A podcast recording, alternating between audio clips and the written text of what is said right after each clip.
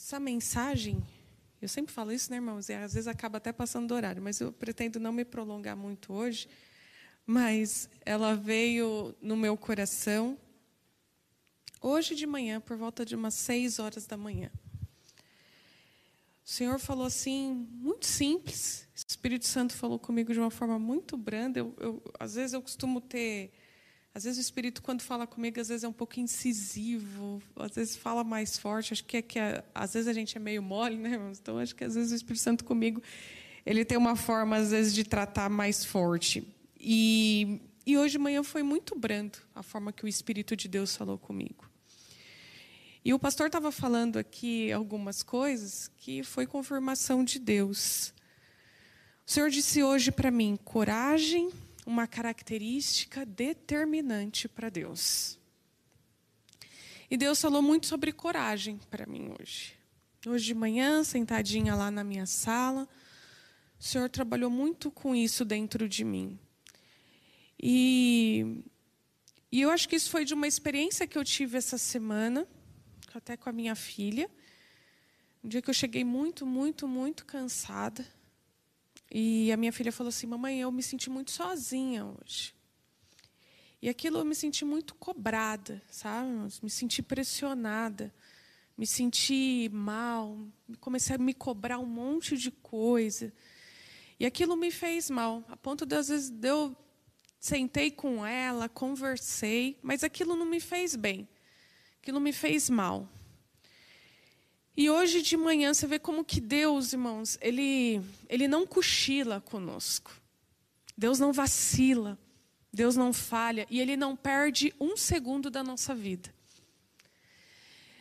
Isso aconteceu, acho que foi na quinta, na quinta ou na quarta-feira. E hoje de manhã, eu me levantei cedo ali, preparando a, a palavra, o meu esboço, e o Espírito Santo de Deus veio com isso no meu coração. Por quê? Porque Deus sabia que aquilo ficou mal resolvido dentro de mim. Deus sabia que aquilo tirou o meu sono. Deus sabia que aquilo me fez me sentir mal, que me entristeceu, que aquilo me fez ter cobrança. E, e, e nada passa em branco diante de Deus sobre as nossas vidas, irmãos. Às vezes, quando a gente acha, poxa, Deus não viu, Deus não fala, será que Deus não está assistindo? Não, não nada. Deus não vacila conosco, irmãos. Deus não vacila. E o interessante é que hoje a forma que o Espírito Santo de Deus falou no meu coração, porque ele sabia que isso tinha ficado mal resolvido dentro de mim. Que isso me incomodou. Porque a palavra de Deus diz que o Espírito Santo vela por nós. Quando nós dormimos, ele não cochila. Ele passa ali o tempo todo velando por nós. E quando eu penso um pouco nisso, irmãos, eu fico pensando: o Espírito Santo de Deus está velando o quê? Ele está velando a nossa alma. Porque a ciência diz que quando a gente dorme e muitos sonhos que a gente tem, é algo que está na nossa consciência ou no nosso inconsciente. E às vezes o Espírito Santo está vendo isso. Por quê, queridos? Existem sonhos que são revelação de Deus. Mas existem sonhos que é perturbação. Existem sonhos que vêm para nos perturbar. E às vezes por quê? Um dia agitado, uma luta, uma guerra, uma batalha. E às vezes a gente tem tudo aquilo está no nosso nossa consciência. E é por isso que o Espírito Santo vela por nós. Porque enquanto nós dormimos, o mundo espiritual não está dormindo. E Satanás ele, ele vai usar de todas as artimanhas para poder atingir a nossa mente, a nossa consciência. E é por isso que o Espírito Santo, porque qual o motivo do Espírito Santo velar por nós, irmãos, enquanto nós dormimos? Ah, é para que nenhum mal aconteça com o nosso corpo? Não. O Espírito Santo está velando pela nossa alma, pela nossa consciência. Porque o mundo espiritual não para. E isso, querido, nos dá a maior certeza que nada passa em vão diante de Deus, nem a nossa inconsciência. Nem o que está no nosso inconsciente passa em branco para Deus. E hoje eu senti muito isso de Deus. Eu senti Deus tratando. Tanto que eu, eu creio, queridos, que essa palavra foi Deus muito falando mais comigo. Eu nem sei o que, que Deus tem, qual o propósito, mas que Ele falou muito no meu coração. E o Espírito Santo hoje me fez, ele sabia que tinha aquele ponto que estava ali dentro de mim. E Deus me falou muito hoje sobre coragem. E é interessante que, se a gente olhar para a palavra de Deus, querido, é uma característica muito forte para Deus. A coragem ela ela está muito entrelaçada com a fé. A coragem ela está ali muito, sabe, ali páreo a páreo. São duas coisas que não tem como andar separado. A gente percebe que toda pessoa de fé, toda pessoa que tem, é uma pessoa que você percebe que é uma pessoa de coragem. E corajoso, às vezes, quando a gente fala coragem, irmãos, a gente às vezes assemelha alguma coisa na, nossas, na nossa cabeça, né? Então, para a gente, às vezes, coragem é ser tipo. É, sei lá, tipo os heróis aí que a gente assiste, né? Que tem alguns heróis aí que até adulto é fã, irmãos. Acho que mais do que criança. Acho que Homem-Aranha, Homem de Ferro, é, Capitão América, eu vejo que muito mais os adultos, né? Tem aquela. Acho que olha para aquilo ali e fala, nossa, do que as crianças em si, né? Eu vejo adulto que usa aqueles Avengers lá, sei lá o nome do. E aí tem aquela coisa da gente achar que coragem é aquilo. Né? Então a gente olha lá, né, o incrível homem, o Hulk e tal, e a gente assemelha que coragem é aquilo. Mas coragem, queridos, tem muito a ver com Deus. Coragem não está medido na força do nosso corpo, do quanto a gente é capaz de, de barrar, ou de segurar, ou de aguentar, né? Às vezes a gente fala assim, ah, poxa, aquela pessoa é corajosa, né? Por quê? Porque ela, nossa, aquela pessoa tão corajosa, você viu? Ela está escalando picos, ela está andando na barra, né? Eu não diria que essa pessoa é corajosa, eu diria que essa pessoa gosta de adrenalina. E gostar de adrenalina é diferente de ser corajoso, irmãos. E às vezes a gente fala assim, né? Somente homem tem essas coisas, né? Porque às vezes você vê homem que é, é tão forte para algumas coisas, irmãos, mas que sobe em cima de uma cama, de uma cadeira por causa de um rato. Verdade, né? Tem homem que tem medo de rato, de barato, né? E às vezes a gente acha assim, ah, porque ah, o homem pegou aqui, ó. Pegou, ergueu aqui, né? Eu tava assistindo um vídeo lá, o irmão Irineu ali, né, dando uma, sei lá, umas cavotadas lá no, no terreno. Eu falei, caramba, que significa isso? Força física. Mas eu não assemelho isso à coragem, são coisas diferentes. Ah, eu vou descer no insano, o maior toboágua lá do, do Bait Park em Fortaleza. Isso é coragem, querido. Isso é adrenalina, é gostar, é ser atrevido mesmo. Eu vou pular de paraquedas. Pô, eu tenho coragem de pular. Então, às vezes a gente confunde algumas coisas, né? Algumas até, querido, eu diria que é superação mesmo, né? Eu, pelo menos, não pularia de paraquedas, né? Eu não, não, curto isso daí. Já curti muito, já pulei de jump, já. Na época do Play Center, subia naquelas alturas, olhava para marginal, só amarrando aquela corda e me saltava. Hoje em dia já não, já não curto mais isso. Mas isso às vezes a gente gosta de adrenalina. Mas coragem, quando a gente olha para a coragem e assemelhando ela na palavra de Deus, querido, existem algumas coisas diferentes aí. E eu gostaria que você abrisse a tua Bíblia no famoso livro de Josué, versículo 9 do capítulo 1. Muito conhecido, a gente ama dizer esse versículo, com certeza todos nós já dizemos para nós mesmos, ou já dizemos isso para alguém, né? Já falamos já, porque a gente gosta muito desse versículo. E é interessante, queridos, que no capítulo 1, no, no capítulo 1 do livro de Josué, Deus fala de coragem várias vezes com Josué. Não foi só em um versículo. Se a gente acompanhar a leitura do capítulo 1, a gente vê que Deus repete, Deus é até é, redundante né? nessa questão de, de, de coragem. A gente vê que ele fala várias vezes para Josué isso.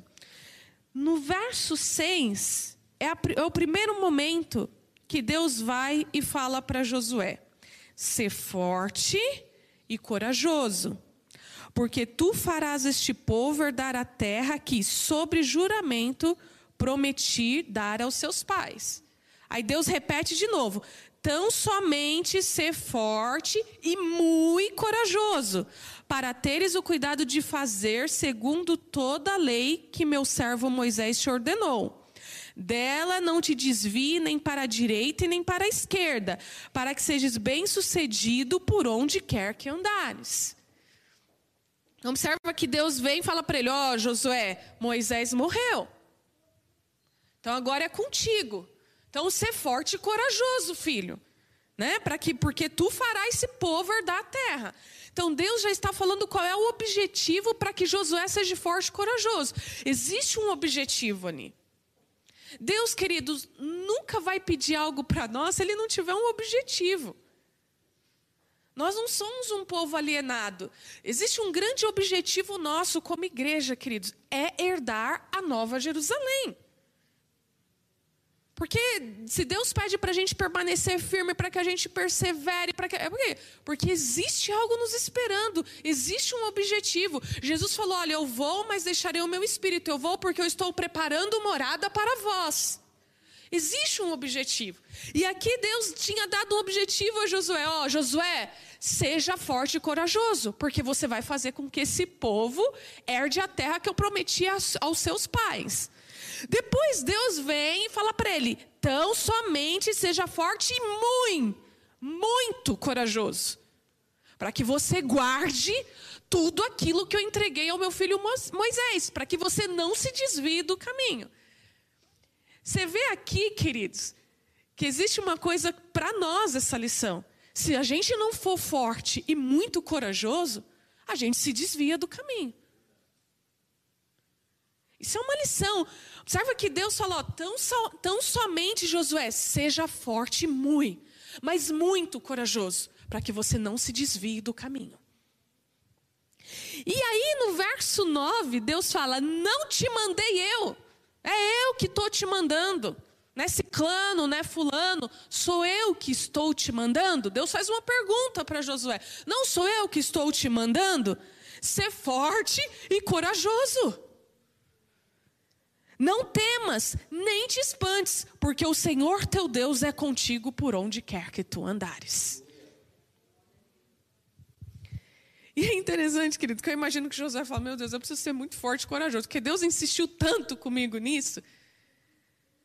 Isso é uma coisa, queridos, que às vezes a gente fala: Poxa, pastora, ser, ser corajoso, eu preciso driblar os medos. Eu diria, queridos, que coragem não é ausência de medo, mas é a superação deles. Josué estava, queridos, mijando nas calças de medo. Ele acompanhou Moisés em todos os circuitos. Ele viu quanto aquele povo era duro, teimoso, reclamão. Josué sabia o tamanho da bucha, irmãos. Josué sabia, quando ele olhou, ele falou: Meu Deus do céu, Moisés morreu justo agora. Esse povo nem entrou na terra prometida. Olha a bucha que ficou aqui.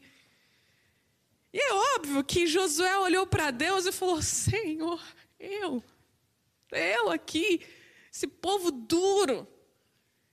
E aí Deus começa a falar para ele: Filho, você precisa ser corajoso.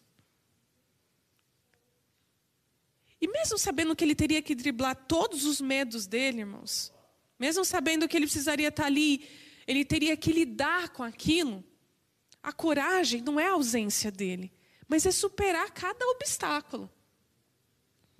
Na nossa vida, muitos de vocês aqui, que são mais velhos, né, uns mais velhos do que eu, tiveram que superar muitas coisas durante a vida.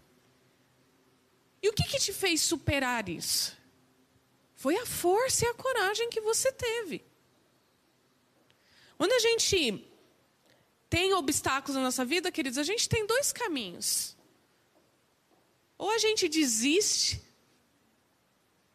e vive se lamentando, lamentando, lamentando, ou a gente encara, a gente vai para cima. E coragem, querido, é uma característica determinante para Deus. Porque toda vez que Deus teve que intervir através de um filho seu, Deus buscou coragem nessas pessoas. Deus poderia ter falado para Josué: Não, filho, fica tranquilo, ó, eu estou com você, vai dar tudo certo. Mas Deus, ah, ah, ah, ó, você vai buscando força e seja corajoso. Você vai ter que enfrentar muita bucha. Mas saiba que eu estou contigo. E queridos, todos os dias, e o Espírito Santo Santo falava isso ao meu coração hoje. Tem coisas que nós vamos ter que tomar decisões na nossa vida. E o Espírito Santo falava para mim: seja forte, você não escolheu? Agora seja forte. Bora para cima. Não se lamente. Continua avante, vai. Era isso, o Espírito Santo ficava assim para mim no meu coração hoje, irmãos. Bora para cima. Existem duas coisas que nós temos que são essenciais. Nós temos aqui, queridos, o Espírito Santo de Deus que se renunciou a estar diante da Trindade para estar conosco. E a gente tem o Filho intercedendo por nós o tempo todo diante do Pai. E nós temos o Pai que olha para nós e fala: opa, são os meus cordeiros. E o Espírito Santo falava isso no meu coração: você está com medo do quê? Bora para cima. Avante, vai. Você tem, você tem idade, você tem fôlego, você tem ainda juventude. Vai para cima, tenha coragem, não desista. E foi o que Deus disse para Josué num momento totalmente de adversidade, queridos. A coragem não é apenas uma das virtudes, mas a forma de cada virtude no momento decisivo. Ela não é simplesmente uma virtude, mas ela acompanha. Por isso que eu disse da questão da fé, queridos. Toda pessoa de fé é pessoa ousada, é pessoa corajosa. É pessoa que enxerga, é pessoa que vê. A gente gosta muito de falar isso, poxa, Senhor, me faça como águia, né? Me faça voar sobre as alturas. Porque a gente precisa ter ousadia e coragem para isso, querida. Existem algumas instruções que a palavra de Deus nos dá para que a gente possa viver uma vida de excelência, superando o medo e alcançando vitórias e bênçãos diante do nosso Deus. Josué só foi quem foi porque ele se levantou e ele falou: Eu creio, eu vou ser forte e eu vou ser corajoso, assim como Deus me ordenou.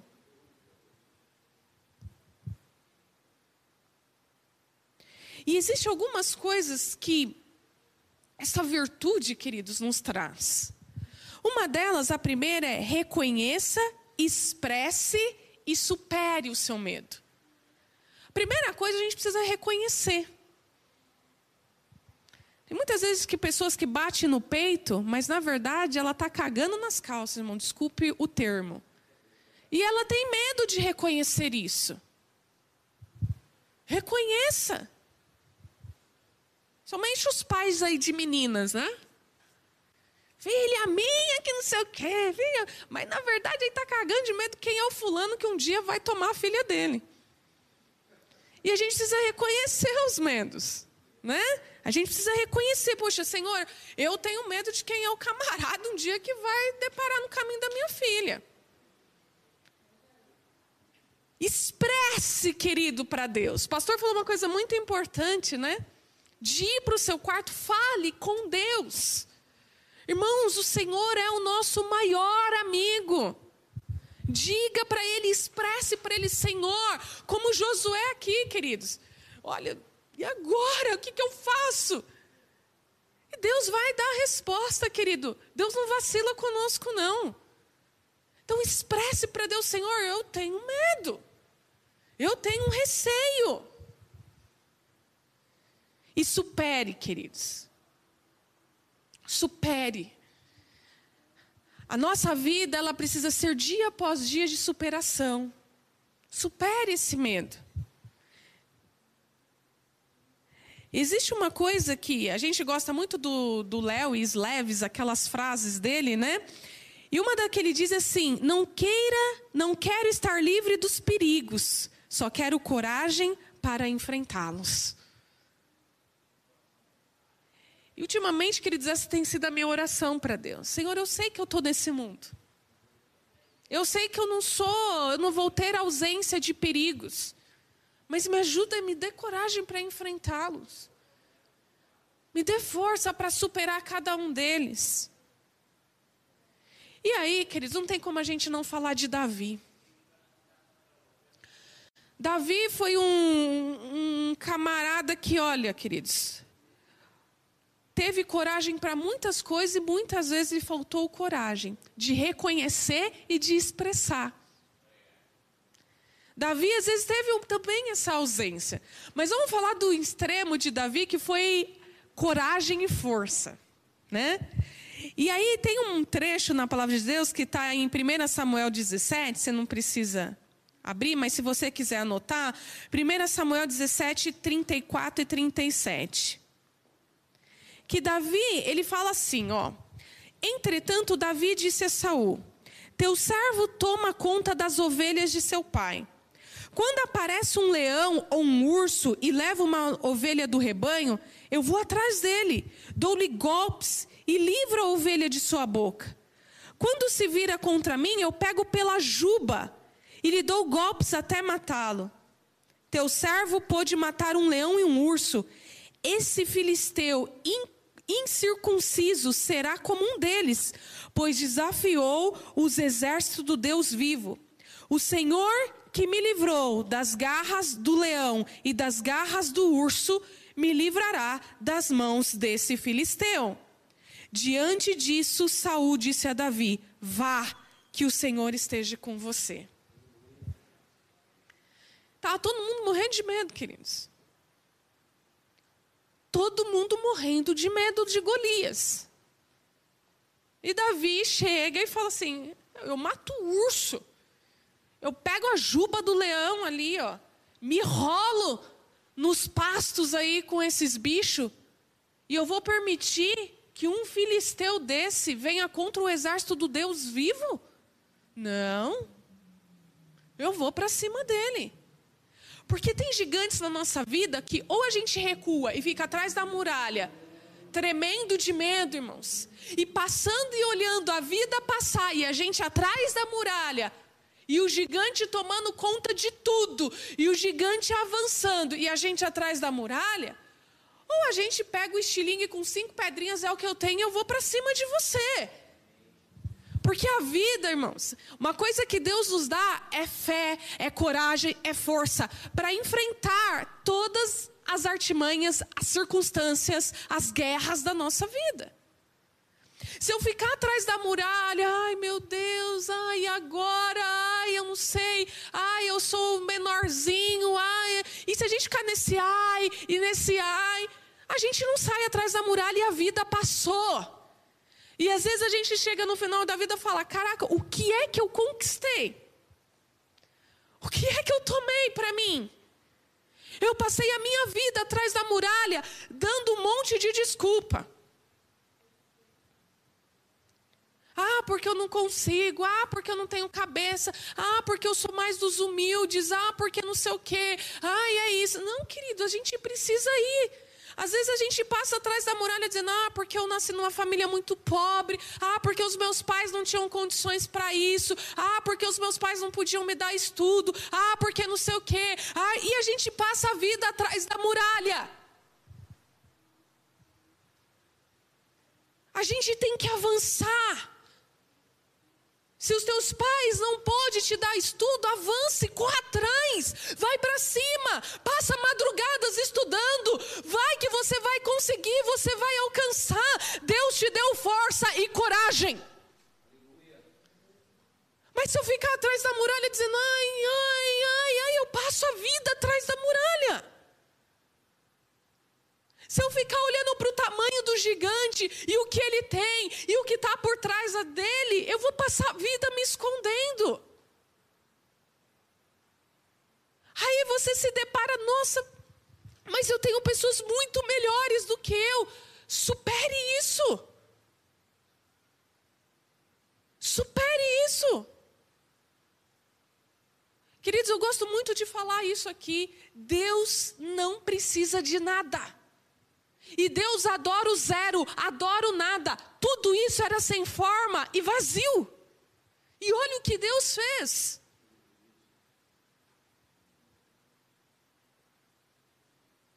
Ai, aí a, a gente está numa sociedade hoje, irmãos, que que parece que instaura muralhas mesmo para as pessoas se apoiarem. Então é ah, porque o, o, os filhos dos ricos têm muito mais chance, têm muito mais isso. Então, eu, como sempre, e eu vou voltar nesse ponto, sempre estudei em escola pública, sempre não sei o quê. Ai, eles vão ter muito mais chance do que eu. Você tem inteligência como qualquer outra pessoa. Saia da muralha. Saia da muralha. Faça escolhas na sua vida que mude. Eu tinha um senhor que trabalhava comigo que ele voltou para os bancos da faculdade com 58 anos. Terminou a faculdade e fez pós-graduação antes de mim, que já tinha feito faculdade. Queridos, enquanto há fôlego de vida aqui, a gente tem que ter força e coragem. Se a gente cruza os braços e ah, eu vou ficar atrás da muralha porque esse gigante é para. Não! Esses dias eu estava é, assistindo o Globo Repórter, acho que foi da sexta-feira atrasada. As oportunidades para quem, para os 50 a mais, né? Aqueles, aquelas pessoas que têm mais de 50 anos. Pessoas que mudaram o rumo de vida depois dos 50 anos. Pessoas que tinham uma carreira trajetada ali, de repente virou porque não estava feliz, não era o que satisfazia, não era o que ela queria e ela mudou e que estão indo para os bancos de faculdade, estão indo procurar estágios em empresa depois dos 50 anos de idade. E você tem 20 e está aí adormecido. Lhe falta coragem, lhe falta força. Deus não vai descer do céu, irmãos, para fazer aquilo que eu e você podemos fazer. Eu vejo jovens com 25 anos, queridos, totalmente desmotivados.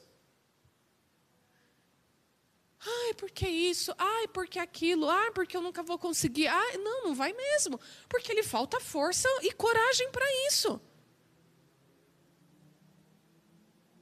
Recentemente nós contratamos lá na empresa, e eu achei isso formidável, irmãos. Já uma mulher dos seus quarenta e poucos anos, que até ali tinha uma carreira estruturada, fazia comércio exterior, trabalhou em várias empresas. E ela falou: Eu não quero isso para minha vida, eu não, não quero mais. Sabe o que, ela fez? Abandonou a carreira, foi para o banco de faculdade e está estudando psicologia. Está estagiando na empresa na área de RH. Uma pessoa já com mais de 40 anos.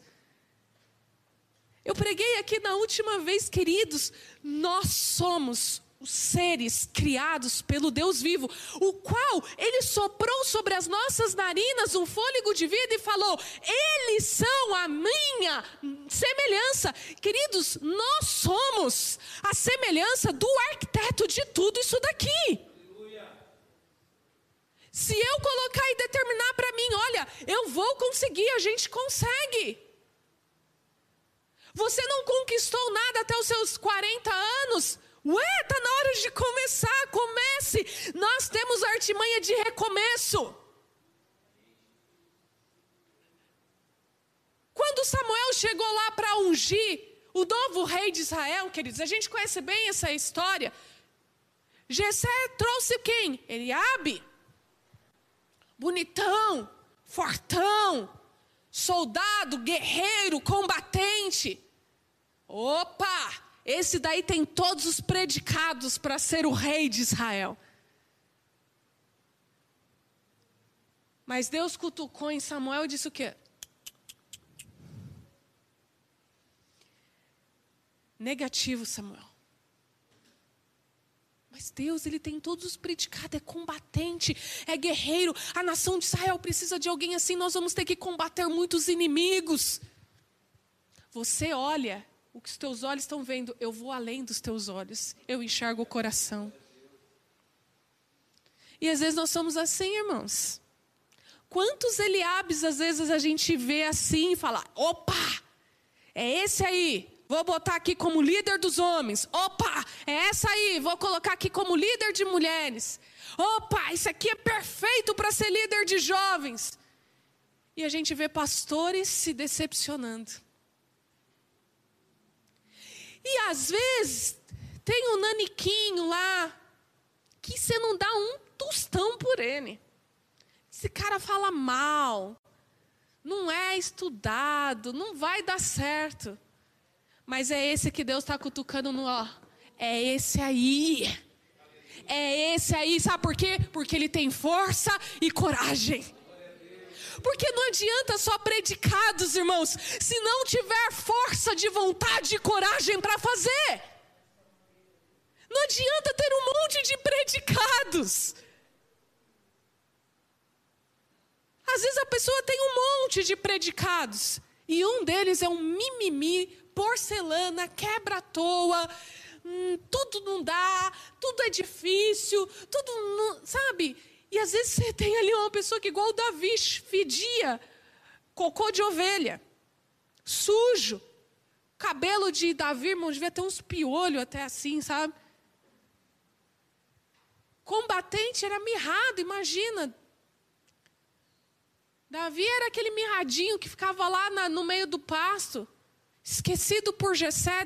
Esse daí dá para cuidar das ovelhas, feder ovelha. Agora os outros não, os outros são combatentes do exército de Israel. Só que Deus enxerga o coração, queridos.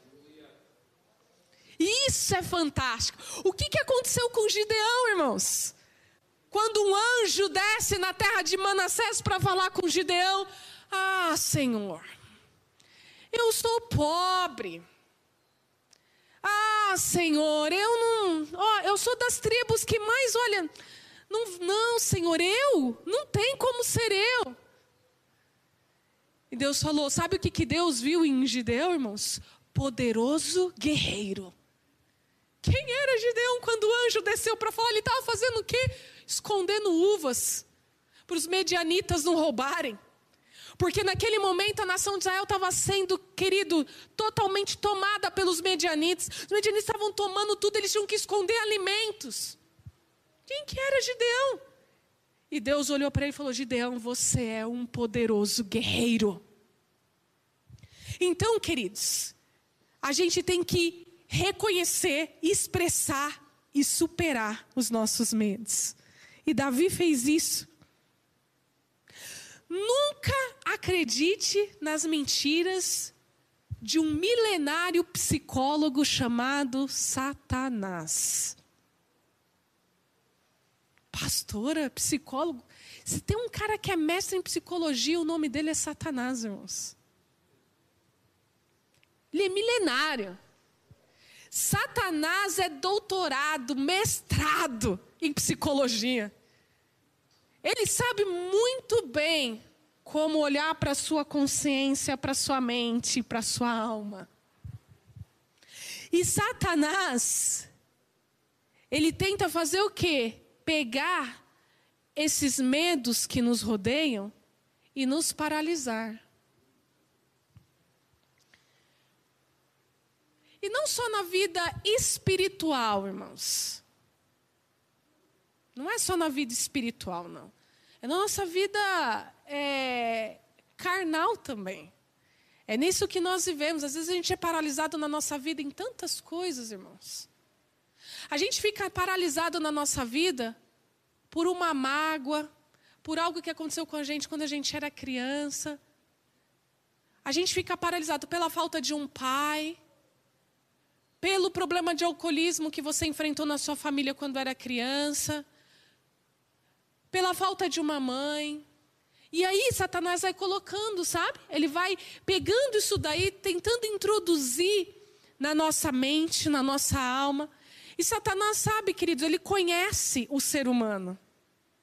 Os primeiros seres humanos que existiram, além de Deus estar ali com ele todos os dias, os rodeando, quem estava também? Satanás. Quem ficava rodeando Éden? Ele. Se tem alguém que conhece muito o ser humano, queridos, além de Deus, que é o nosso Criador, é Satanás. Ah, aquele ali, queridos. É só de olhar assim, ó, ele já sabe a nossa ação, a nossa reação. E Satanás sabe como usar as circunstâncias da vida para querer jogar aquilo na nossa mente. Quem é que fica lembrando o nosso passado o tempo todo? Quem é o acusador que fica ali o tempo todo? É ele. E às vezes, querido, ele nem precisa ter muito trampo, né? Ele não precisa ter muito trabalho. Porque às vezes nós mesmos fazemos isso. Nós mesmos ficamos nos acusando, nós mesmos ficamos remoendo. Isso faz da gente seres humanos tão medíocres, irmãos. Tão medíocres que fica longe da semelhança de um Deus tão grandioso. E a gente pega todos esses nossos problemas da vida, e eu não estou minimizando aqui as dores, irmãos, de ninguém, porque eu tenho as minhas também. Mas eu estou dizendo aqui a coragem da gente superar essas coisas. A coragem da gente olhar para frente e dizer: Poxa, eu tive na minha família um problema de alcoolismo. Eu não vou querer que os meus filhos e os meus netos passem por isso. Essa barreira acabou aqui. Às vezes você teve uma mãe que não soube conversar com você, que não soube tratar de assunto de sexualidade com você, que não soube de te preparar, conversar de um, uma conversa aberta para você sobre a vida, sobre o que, que é a vida. Mas você não tem porque, você precisa superar isso, porque os seus filhos e os filhos dos seus filhos não precisa continuar vivendo aquilo que você viveu. E isso, irmãos, a gente acha que Deus precisa descer do céu, pegar a mão dele, enfiar dentro do nosso coração assim, ó. Não, Deus está dizendo para nós: ser forte e corajoso. E muito mais corajoso para continuar guardando os meus princípios e os meus fundamentos. Sai dessa muralha. Ai, pastor, eu não consigo ter relacionamento porque eu fui muito decepcionada, porque eu fui muito frustrada. Supere essa frustração, querido. O que, que você precisa fazer? Tenha coragem para fazer. Pastor, eu preciso de um terapeuta. Vá, passe com um terapeuta. Mas supere. Ah, eu preciso, talvez, eu acho que eu estou precisando de uma ajuda médica, de um psiquiatra, de um psicólogo. Vá, tome a decisão, mas mude o rumo da tua vida. Deus está contigo. O que não dá, queridos, é ficar como a nação de Israel, atrás do muro, olhando o gigante e deixando o gigante tomar conta. Qual é o gigante que tem tomado conta da tua vida? Vá para cima dele. Vá para cima dele. Seja forte, muda o rumo da tua vida. E a coragem faz a gente ter que tomar algumas decisões. A gente fica tremendo as pernas, porque eu tenho medo disso, sabe? Porque tome uma decisão, você vai continuar pastando na vida, perecendo. Existem algumas circunstâncias na nossa vida que a gente precisa tomar decisões, irmãos. E para isso a gente precisa ter força e coragem.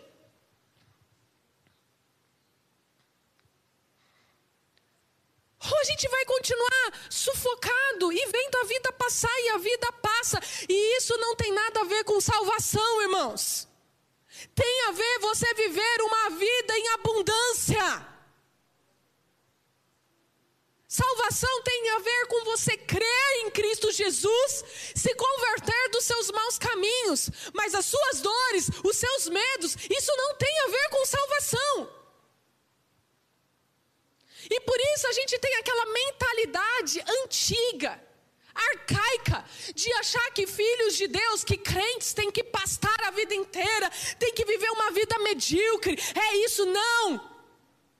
Nós teríamos que ser o povo dessa terra, irmãos, que supera, que se levanta, que conquista.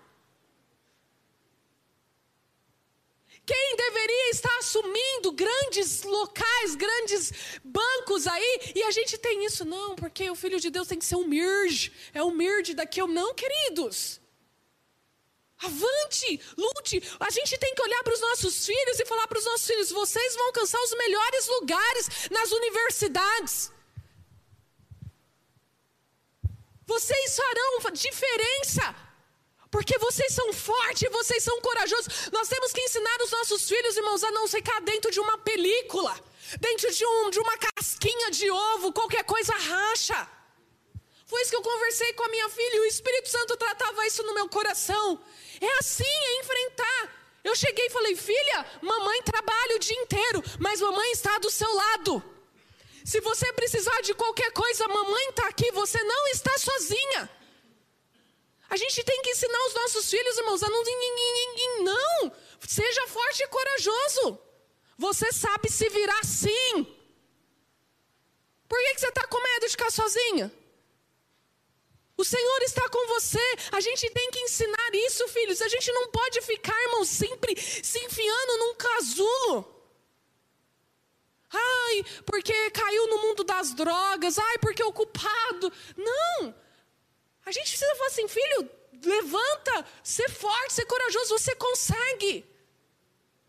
Irmãos, nós somos seres criados por um Deus extraordinário. Ou seja, nós somos seres extraordinários.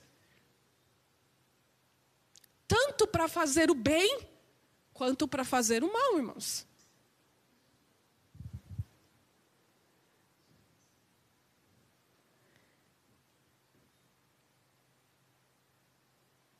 Uma outra coisa que a coragem e a força tem que nos trazer é o crescimento no amor. Em 1 João 4,18 diz assim: No amor não há temor. Antes, o perfeito amor lança fora o temor, porque o temor tem consigo a pena, e o que teme não é perfeito no amor. Por isso nós temos que superar os nossos medos, queridos, os nossos temores. E o amor, ele não tem esse temor. O amor perfeito lança fora tudo isso. E quando nós temos esse amor perfeito em nós, queridos, quando a gente consegue ter esse amor perfeito, que é o amor do Pai em nós, ninguém segura a gente. Ninguém segura, queridos é, é, é literalmente viver. O cair é nosso, mas o levantar é de Deus. É tombar, levantar, passar a mão aqui, ó. Bora. Tombei de novo, vou levantar de novo. Seja corajoso para recomeçar a sua vida, irmãos. Deixe de, de viver coisas pequenas, recomece não deu certo, você tem que recomeçar a sua vida. Pare de ficar atrás da muralha, pare de ficar se lamentando. Recomece, tenha coragem para recomeçar a sua vida. Enfrente os seus medos, supere os seus medos. É isso, queridos, que quando a gente olha para a palavra de Josué, que Deus dizia: Josué, supere seu medo, avante. Eu vou fazer você levar esse povo a entrar e a tomar a terra prometida.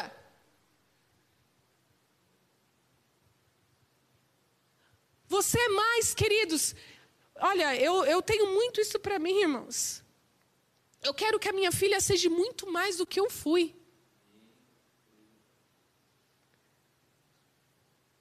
Com certeza, eu estou vivendo circunstâncias melhores que os meus pais viveram.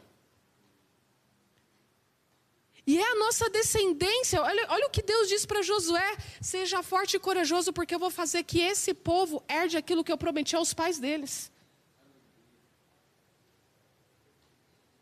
Ensine o teu filho e a tua filha a ser forte e corajosa para que ela assuma coisas que Deus prometeu para você. Eu quero que a minha filha alcance picos que eu não alcancei e que talvez Deus havia prometido para mim. E eu quero que ela alcance. E nunca acha que a vida acabou, irmãos. Não se ache velho. Enquanto há fôlego de vida, há vida. Há vida. Às vezes você está aí com 60 anos, 60 e pouco, e fala, puxa, eu não terminei nenhum colégio. Bora terminar. Ah, pastor Bel, não tenho mais cabeça. Como não, irmãos? Tem, tem pessoas aí com 90 anos se formando. O nosso cérebro é um mistério.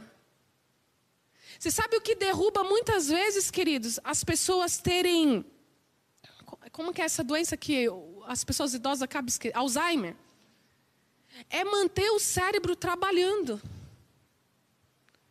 Às vezes as pessoas vão chegando na, na velhice, tudo, lógico, a gente sabe que o corpo vai se cansando, né? Mas o que comanda o nosso corpo está aqui, ó.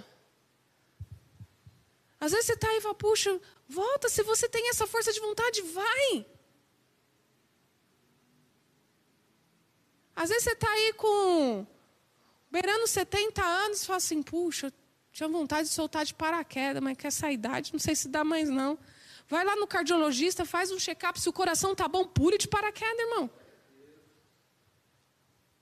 A gente não, a gente não pode se, se enfiar dentro de uma casca de ovo. Não. Vai. O Senhor te deu força, o Senhor te deu coragem. Ah, pastor, eu tenho, tenho já mais de 50 anos, mas eu tinha um desejo na igreja, sabe, de, de liderar um grupo, mas eu acho que eu não tenho mais idade para isso. Quem foi que te disse isso, queridos? Você tem o Espírito Santo de Deus, você tem força, você tem boa vontade, você tem coragem. Bora! Chega aqui no pastor e fala, pastor, às vezes você vê a, a, garotada aqui, você fala, puxa, eu tinha uma vontade de tocar violão, mas eu já tenho 60 anos, será que eu vou ter coordenação? Bora tentar. Vai, força, irmão, coragem, pega o violão, vai, vai aprender a tocar. Ah, mas como que eu vou ficar no meio da garotada ali? Não tem problema, vem para o meio da garotada. A gente que não pode se parar, irmão, se bloquear. A gente deixa, às vezes, de viver o melhor daquilo que Deus quer que a gente viva nessa terra. A gente às vezes fica assim, não, estou esperando a volta de Jesus. Aí eu espero a volta de Jesus, né? Como dizia o pastor Orides, deitado numa rede com a boca aberta, cheia de dentes, esperando as coisas acontecerem. Se você não sair da rede, irmãos, as coisas não vão acontecer. Não vão acontecer. Nós estamos agora construindo a nossa igreja. Se a gente não der o pontapé, se a gente não for, se a gente não meter a cara, não tiver coragem, não vai sair. Deus não vai descer e nem vai mandar anjos para isso, querido, porque Ele tem nós aqui. Deus vai falar de ser preguiçoso. Força, coragem. Você acha que Deus vai tirar anjos aí para vir aqui fazer aquilo que eu e você pode fazer? Não, irmãos. E quando a gente tem amor e a gente está no amor perfeito, a gente faz. E outra coisa muito importante, queridos. Olhe para Jesus. Ó, oh, olhos fixos em Jesus. E aí a gente tem exemplos, né? Quando o Pedrão estava lá, andando nas águas, enquanto ele, ó, fixou em Jesus, ele andou tranquilamente. Quando ele começou a olhar para o vento e para as águas, o que, que aconteceu? Ele começou a afundar. Isso é a nossa vida. Quando a gente, ó, tira o foco de Jesus, a gente perde, queridos. A gente começa a olhar muito para a circunstância, puxa, não vai dar, não vai dar certo isso, não vai dar certo aquilo. Pastor, eu já abri um negócio, o negócio faliu, acho que eu não dou. Abre outro. Vai estudar um pouco de empreendedorismo, irmãos. Vai pesquisar, vai ver como é que você faz, como é que você monta. Não desanime, não fique olhando se não deu certo aqui. De repente você tem a questão, você sabe como fazer, só não deu certo. Busque dar certo. Talvez faltou um pouco de empenho, um pouco de ajuste, mas não desanime. Olhe para Jesus. E é isso, queridos, que intercala ali a coragem com a fé. Porque quando nós estamos com os nossos olhos fitos em Jesus, a nossa fé está nele. Não nas nossas forças, não no nosso poder aquisitivo, não na nossa, no nosso intelecto, mas em Jesus. E quando a nossa fé está em Jesus, a fé move montanhas. A fé em Jesus, queridos, ela anima, ela traz gás, ela traz combustível para a nossa coragem. Ela traz combustível, ela nos faz ficar mais forte, mais corajosos, partir para cima. Não deu certo aqui, levanto. Não deu certo esse casamento. Senhor, o Senhor tem o melhor para mim. Eu falo isso que eu posso falar, irmãos, na minha família. Eu vejo a vida da minha irmã. Meu irmão, o primeiro casamento deu super errado. Minha irmã sofreu. Passou mais de 18 anos ali, sem ter ninguém ali na. E hoje ela encontrou uma pessoa abençoada, uma pessoa que está com ela, uma pessoa que ama, que cuida. Que às vezes eu até brinco com ela e com o João, falo, vocês dois pais, dois adolescentes, amorzinho para cá, amorzinho para lá. É isso. E meu irmão hoje tem o quê? Quase 60 anos. Começou a viver a vida, começou a viver um amor, começou a, a namorar. Queridos, às vezes você está aí, né? Já, ou viúva, ou não deu certo no seu relacionamento. Fala, aí, pastor, acho que o meu negócio é viver sozinha. Se você tem o anseio de viver sozinha, é uma escolha. Mas se você quiser viver sozinha porque você sempre sofreu nos seus relacionamentos, saia dessa muralha, querida. Peça a Deus a alguém, Senhor. Eu não gostaria de passar meus últimos dias sozinho. Senhor, eu gostaria de ter alguém para andar na praça de mão dada. Eu gostaria de alguém para na esquina tomar um sorvete comigo, de deitar na cama, de conversar, de ter alguém do meu lado. Ai, pastor, mas eu vou pedir isso para Deus. Oh, irmão, se você não pedir isso para Deus, você vai pedir para quem? Ah, mas será que Deus vai escutar esse tipo de pedido, queridos? Deus está aqui, ó, com os ouvidos inclinados para nós. Peça ao Senhor. Peça ao Senhor. Mas não se enclausura e fica vivendo essa mágoa no coração, essa coisa tipo, nunca dei certo, nunca dei certo. Porque isso, irmãos, você às vezes vai passando para os seus filhos, para os seus netos, sabe? Não, dá certo desista de viver, queridos. Deus está dizendo isso para nós essa manhã. Não desista de viver uma vida em abundante. Para nós encerrarmos, eu quero dizer algumas características de homens corajosos.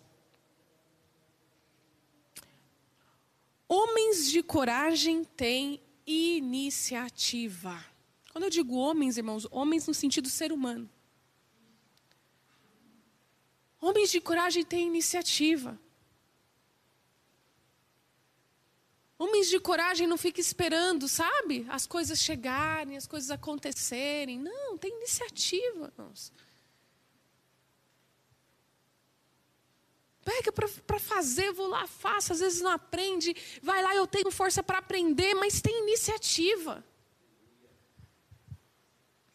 Às vezes você está a vida inteira sentado na igreja esperando o pastor vir dizer assim: olha, Deus num sonho revelou para mim que você tem um ministério. Essas coisas que a gente às vezes tem meio de vidente. Misericórdia. A gente tem que parar com esse negócio de vidente dentro da igreja, que a gente quer que alguém tenha uma visão, que veja que para vir te dizer exatamente o que você tem que fazer. Larga de ser preguiçoso, irmãos. Vamos aprender com as formiguinhas, né? A formiguinha tá lá, já viu? Eu, amava assistir aquele desenho do pica-pau. Que na hora do verão, o pica-pau queria só festa, né? O pica-pau ficava ali e o povo ali tudo trabalhando no verão, coletando as comidas tal. Aí chegava o inverno. Aí quando chegava o inverno, o pica-pau ficava dentro da casinha dele falando com a morte, né? Aí ele saía na casa de todo mundo lá, batendo na portinha, dizendo se pessoa, você tem alguma coisa? Você tem alguma coisa? A gente às vezes está aí, espera isso, queridos. Não, irmãos. Tenha iniciativa. O que, que você pode fazer para agregar no reino de Deus? Vai lá e faça. Vai lá e ó, tome a iniciativa. Fala, pastor, eu tô aqui, eu vim fazer. Ou a Dani, Dani, tô aqui, ó. O que, que eu preciso fazer? Fala para mim, eu gosto de música. Eu não sei tocar, não sei cantar, mas o que, que eu posso fazer? Toma iniciativa. Quer saber? Eu vou começar a aprender. Eu vou todo dia chegar uma hora antes e vou arrumar os instrumentos. Vou ficar aqui, ó, vendo. Vou chegar aqui pro. pro... Olha, eu falo chamar de gordão, irmão. Tanto que eu escuto o Ené chamar de gordão. Chegar aqui pro Emerson, Emerson, o que, que preciso fazer? Eu arrumo aqui para você, ó, preciso colocar isso em ordem, eu coloco. Quer que eu arrumo? Queridos, tome iniciativa. Se nós não tomarmos iniciativa na nossa vida, a vida vai passar. A vida passa. A vida passa, irmãos. Corra para cima. Você está aí desde quando falando que você precisa perder uns quilinhos? Ah, eu preciso perder uns quilos. Ah, eu preciso perder uns quilos. Ah, eu preciso perder uns quilos. Eu não tenho dinheiro para uma academia. Ué, irmãos, carrega os baldes lá para sua esposa, lá de roupa pesada, lá, ó. Tome algumas iniciativas, né?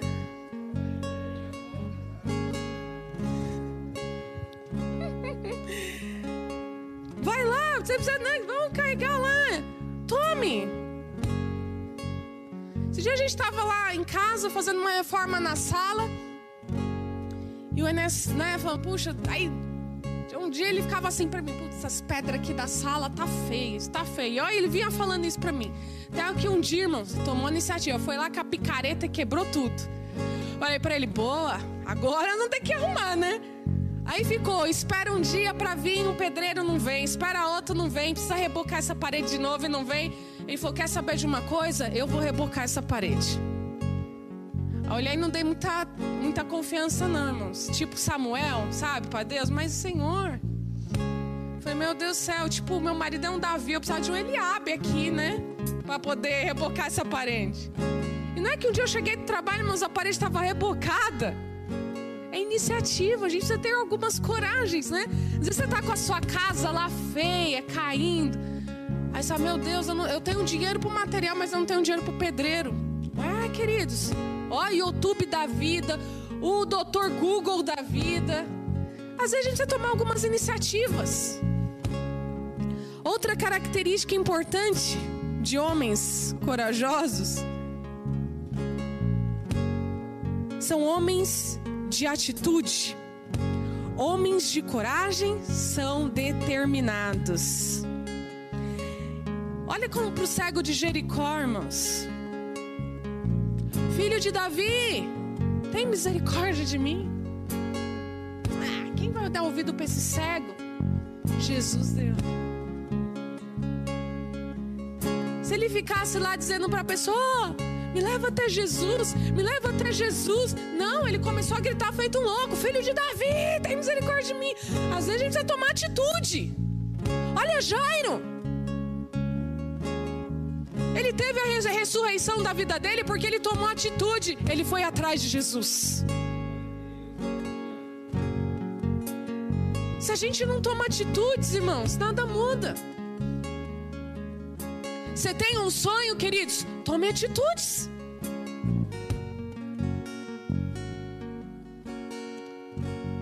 Já ouvia muito isso minha mãe dizer: se, né, se não tem um cão, querido, busca caçar com o gato. Mas caçem. Porque se nós ficarmos. Ai, ai, precisamos tomar atitudes, irmãos.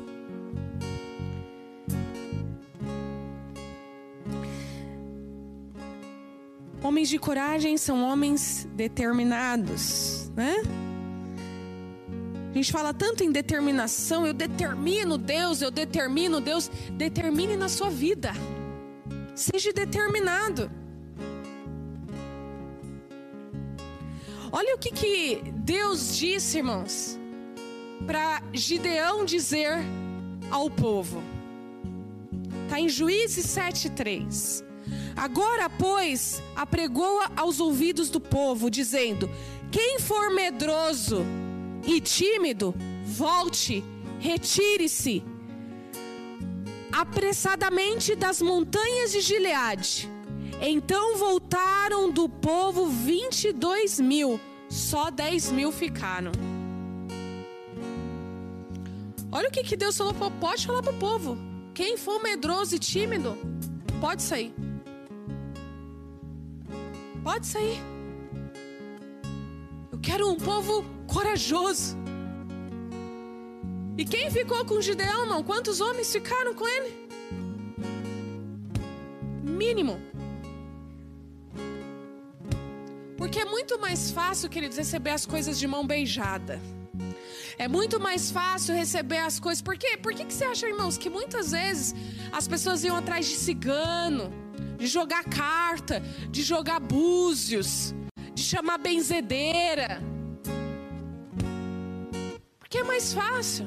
É mais fácil dizer o que está acontecendo na minha vida do que eu olhar para dentro de mim, entender e tomar algumas atitudes.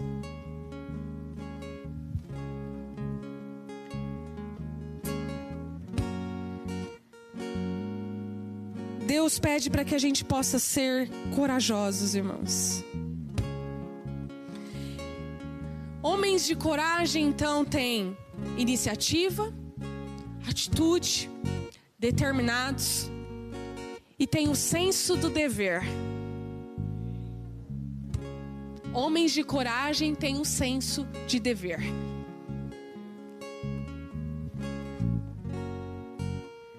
E aí a gente tem um trecho de um exemplo muito legal, queridos, da Bíblia. Quando os irmãos que estavam lá na casa de Felipe em Cesárea tentaram impedir de Paulo ir para Jerusalém, porque lá ele poderia ser preso. Então disseram: Que fazei vós chorando e magoando o meu coração? Porque eu estou pronto, Paulo diz, não só a ser ligado, mas ainda a morrer em Jerusalém, pelo nome do Senhor Jesus. E como não podíamos convencê-lo, nos aquietamos, dizendo: Faça-se a vontade do Senhor. Isso está em Atos 21, 13 e 14. As pessoas, os irmãos estavam falando: Não, Paulo não vai. Não, Paulo não vai. Eles vão te matar lá em Jerusalém.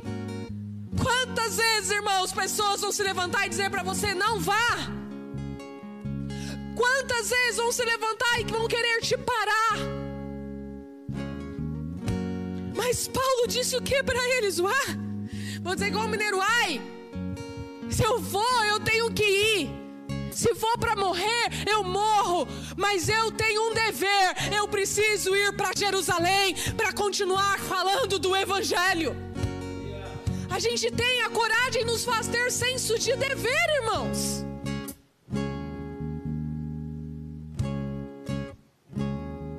Muitos de nós aqui, queridos, quantas vezes, sem ter o que pôr em casa, tivemos o senso de dever. Eu vou sair hoje, mas nem que eu traga dois pãezinhos, mas eu vou trazer, porque eu preciso alimentar a minha família.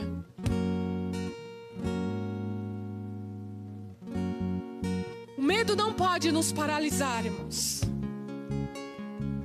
Supere os seus medos, e o que vai fazer você superar os seus medos é você estar com os olhos fixos em Jesus. É você entender que você precisa ter força e coragem. Aprenda. Vamos fazer, não deu certo, eu vou reaprender. Eu vou fazer as coisas diferentes.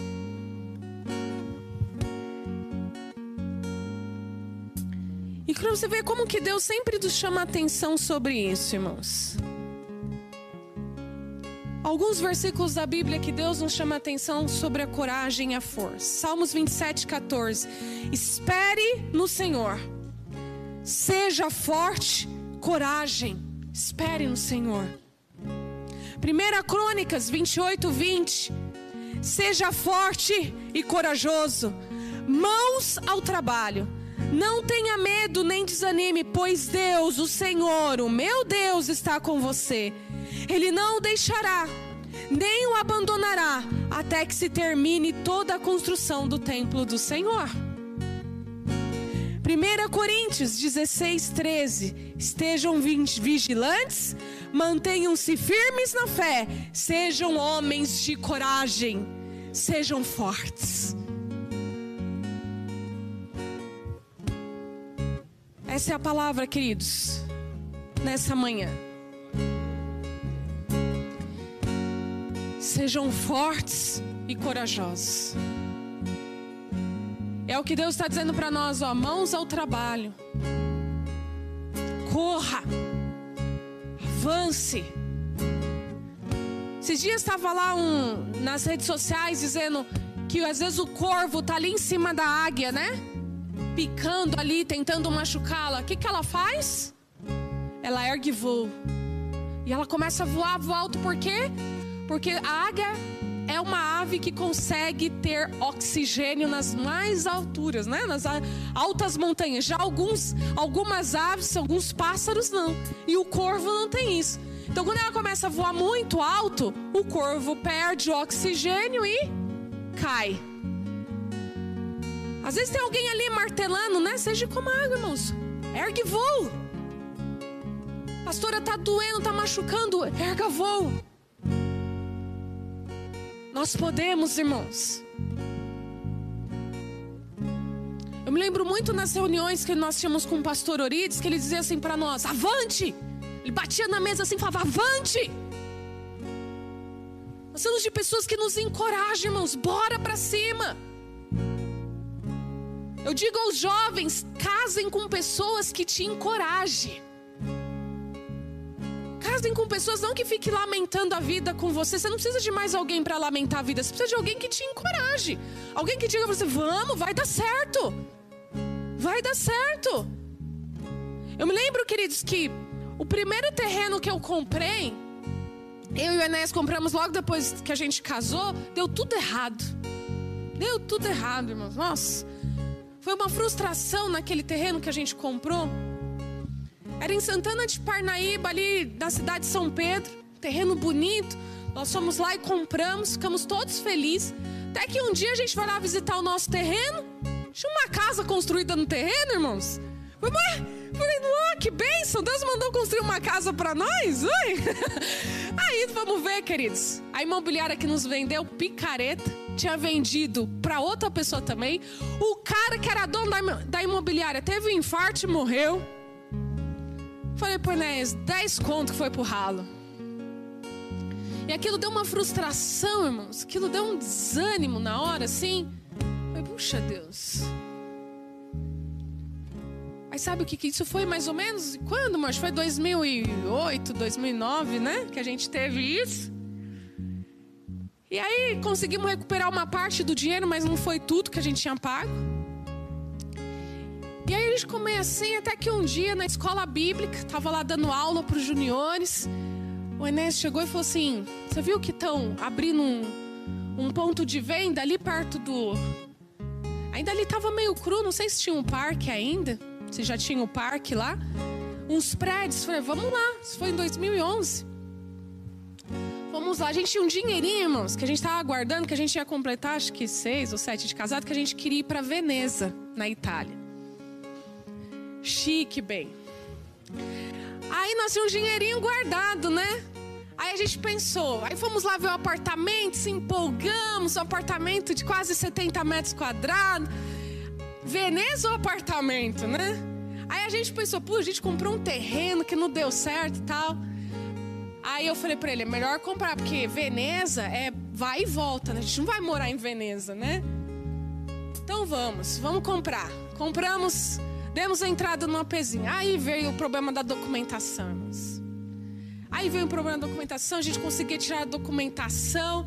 E aí eu olhava para ele e falava assim: Jesus amado. Mas bora. Aí, irmãos, às vezes a gente faz umas loucuras assim, né? Que aí tinha, você pagava por mês e tinha as anuais. Que na época era quase 8 mil, 7 mil reais. Aí eu olhei para ele e falei: lascou, nós vamos pagar essas anuais agora. Bora! Avante, vamos trabalhar, vai dar certo. Apartamento saiu, tem que dar o valor da chave. Na época, quase 20 mil reais. Onde nós vamos arrumar 20 mil reais para dar nessas chaves agora?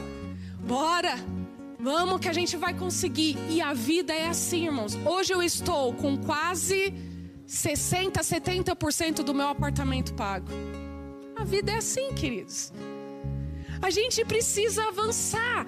Se a gente for paralisar com os gigantes que aparecem na nossa frente, a gente é paralisado. Bora, não deu certo uma vez, tenta de novo. Não tenta de novo, irmãos. Enquanto houver fôlego de vida, recomece. Quantas vezes for necessário, seja forte e corajoso. vou dizer igual o mineiro, mas bem, você saiu de um relacionamento que, olha, era um abuso. Você passava um relacionamento abusivo. Queridos, Deus tem o melhor. Deus tem o melhor. Força e coragem. Não é não? Ítalo, força e coragem. Não é não, Manuel? Força e coragem para criar só cinco princesas. Deus te deu, né?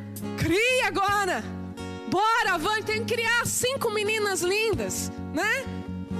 Cinco gavião vai ficar batendo na tua porta. Olha só, irmãos. Tem que ter muita força e coragem, né? E quando eu olho para o Manuelzinho aqui, irmãos, e a gente, eu lembro do, do primeiro dia que o Manuel entrou aqui, ó, ficou sentado aqui, uma cara de bravo, irmãos, amarrado. Foi fácil, irmão Manuel? Tá sendo fácil? Tem jeito de voltar para trás? Bora avante. Seja forte e corajoso. Deus está contigo por onde quer que tu andares, seja aqui, seja em Sergipe, seja onde for. Coragem, irmãos. Vai ser fácil nós levantarmos a nossa igreja, sair do aluguel? Ai não. Irmão, até pagando promessa, não, irmão? Não. Olha lá, ó. Tá com cara de Abraão já. Ficou com dor um pouquinho nas costas, né? Carregando, mas seja forte e corajoso, irmão Nineu. Quem vai usufruir desse templo são os teus netos, filhos dos teus netos.